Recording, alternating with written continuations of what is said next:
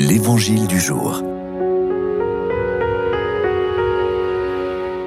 Bonjour, Évangile de Jésus-Christ selon Saint Matthieu. En ce temps-là, comme Jésus était entré à Capharnaüm, un centurion s'approcha de lui et le supplia Seigneur, mon serviteur est couché à la maison paralysé, et il souffre terriblement. Jésus lui dit Je vais aller moi-même le guérir. Le centurion reprit Seigneur, je ne suis pas digne que tu entres sous mon toit, mais dis seulement une parole et mon serviteur sera guéri. Moi-même, qui suis soumis à une autorité, j'ai des soldats sous mes ordres. À l'un je dis va, et il va. À un autre vient, et il vient. Et à mon esclave fais ceci, et il le fait.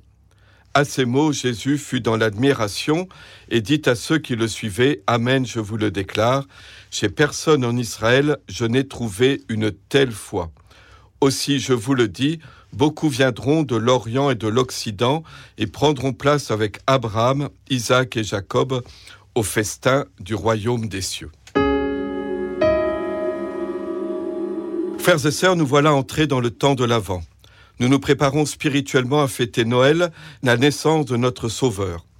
Personnellement, cette période de l'année liturgique est l'une de celles qui me touche et me porte le plus. Peut-être avez-vous chez vous un calendrier de l'Avent, surtout si vous avez des enfants. Essayez d'en avoir un chrétien avec des versets d'évangile pour nourrir la prière familiale ou personnelle. Ça doit bien exister.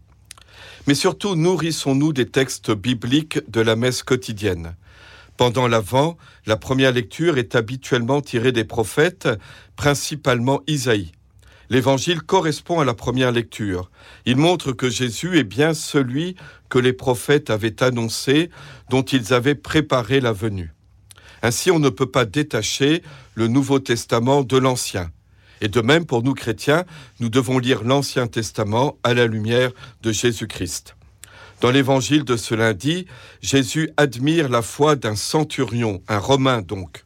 Cet homme est le premier et le modèle de toutes les personnes de toute nation, peuple, langue, culture qui auront foi en Jésus-Christ, Fils de Dieu, Sauveur, et auront part avec Abraham, Isaac et Jacob, qui sont les ancêtres du peuple d'Israël, au festin du royaume des cieux.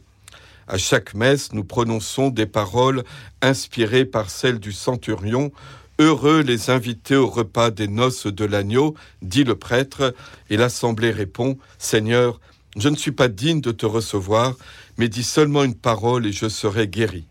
Nous pouvons aujourd'hui méditer cette parole et demander à Dieu la grâce de la dire avec foi, c'est-à-dire avec l'assurance que Jésus nous guérit vraiment du péché et nous sauve de la paralysie spirituelle. Je vous souhaite une très bonne journée.